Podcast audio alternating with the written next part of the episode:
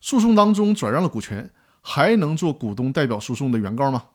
大家好，我是专业解决股东纠纷的张根源律师。在股东代表诉讼中，股东转让了自己的股权，不再是这家公司的股东了。那在这种情况下，股东代表诉讼还能进行下去吗？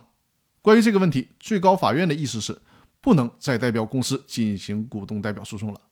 这里面提示大家要注意啊，要区分有限公司和股份公司。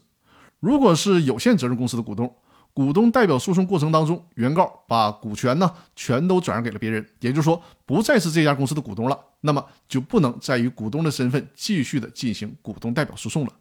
但是呢，如果只转让了一部分，哪怕还剩下百分之零点一的股权，那就还可以继续的代表公司进行股东代表诉讼。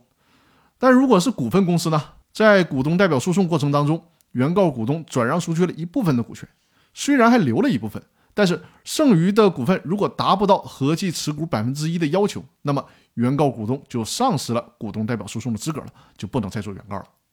还有一种特殊情况，股份公司的股东代表诉讼要求原告股东除了合计持有公司百分之一以上的股份，还要求呢连续持股一百八十天以上。但是如果这家股份公司从成立到现在一共都还不到一百八十天，那股东们就没有办法提起股东代表诉讼了吗？那是不是说成立日期不足一百八十天的股份公司就可以随意的损害公司的利益，没有人管了呢？当然是不行了。最高法院给出的意见是，如果这个股份公司啊成立还没有满一百八十天，那么只要在公司成立之后就持有公司百分之一以上股份的股东就可以提起股东代表诉讼，不必受持股一百八十天的时间限制。